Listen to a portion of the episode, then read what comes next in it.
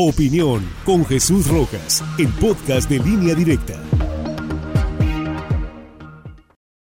Los embajadores sinaloenses, una columna de Jesús Rojas Rivera. Son muchos y notables los sinaloenses que han trabajado para el Servicio Exterior Mexicano en embajadas y consulados. Varios de ellos han estado escribiendo parte de la historia de las relaciones internacionales de nuestra nación, diplomáticos en tiempos buenos y malos, en crisis sucesorias, en revoluciones, golpes de Estado y por supuesto en tiempos de progreso y paz. El mazatleco Genaro Estrada Félix es considerado el padre de la diplomacia moderna mexicana. Fue un sinaloense universal, conocedor del mundo y la geopolítica, embajador de carrera que prestó los servicios de nuestro país en Portugal, España y Turquía. Además, secretario de Relaciones Exteriores en las presidencias de Calles, Portes Gil y Ortiz Rubio. En su doctrina, resume la postura que debe tomar México en caso de conflicto entre naciones, la del principio de no intervención. La doctrina Estrada cumplirá próximamente un siglo de regencia en la postura general de nuestra política exterior. Poco a poco, en este espacio de esta columna, hablaré de los sinaloenses que han sido embajadores. Los dividiré en dos grupos, aquellos que prestaron servicio entre los años 20 y los 70 y a los que llamaré contemporáneos,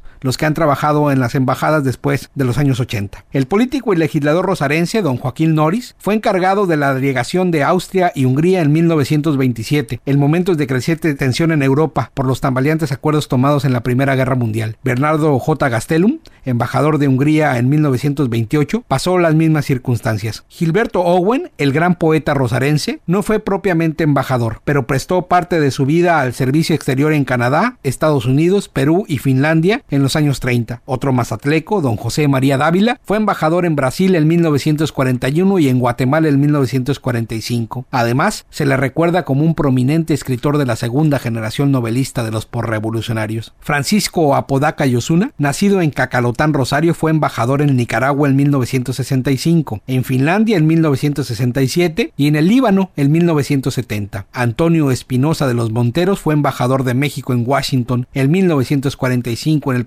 gobierno de Harry S. Truman, firmante del Tratado de Aguas entre México y Estados Unidos. El mazatleco Rodolfo González Guevara, presidente de la Cámara de Diputados en 1979 y embajador de México en España en 1985, regresó a México para fundar el PRD junto con Cuauhtémoc Cárdenas y Porfirio Muñoz Ledo, mientras que otro mazatleco, don José Ángel Pescador Osuna, sinaloense muy prestigiado, fue un aguerrido cónsul en Los Ángeles que hizo mucho por la comunidad migrante en California. Gilberto Ruiz Almada, político culiacanense impulsor del servicio civil de carrera, fue además de senador embajador en Nicaragua en 1987. En Guatemala, el destacado jurista mazatleco Diego Valadez tomó la embajada en 1988. El diplomático de carrera, galardonado por los años en el servicio exterior, ligado también al municipio del Rosario Carlos González Magallón, fue embajador en Yugoslavia y Nueva Zelanda en 1991. Francisco Labastida, mochitense, exgobernador sinaloense y ex candidato presidencial, fue embajador en Portugal en 1993. Otro rosarense, Enrique Hubert Urrea, a mi juicio, uno de los contemporáneos que más dio al servicio exterior mexicano, fue cónsul en las ciudades muy importantes y embajador en Belice en 1996 y en Filipinas en el 2004.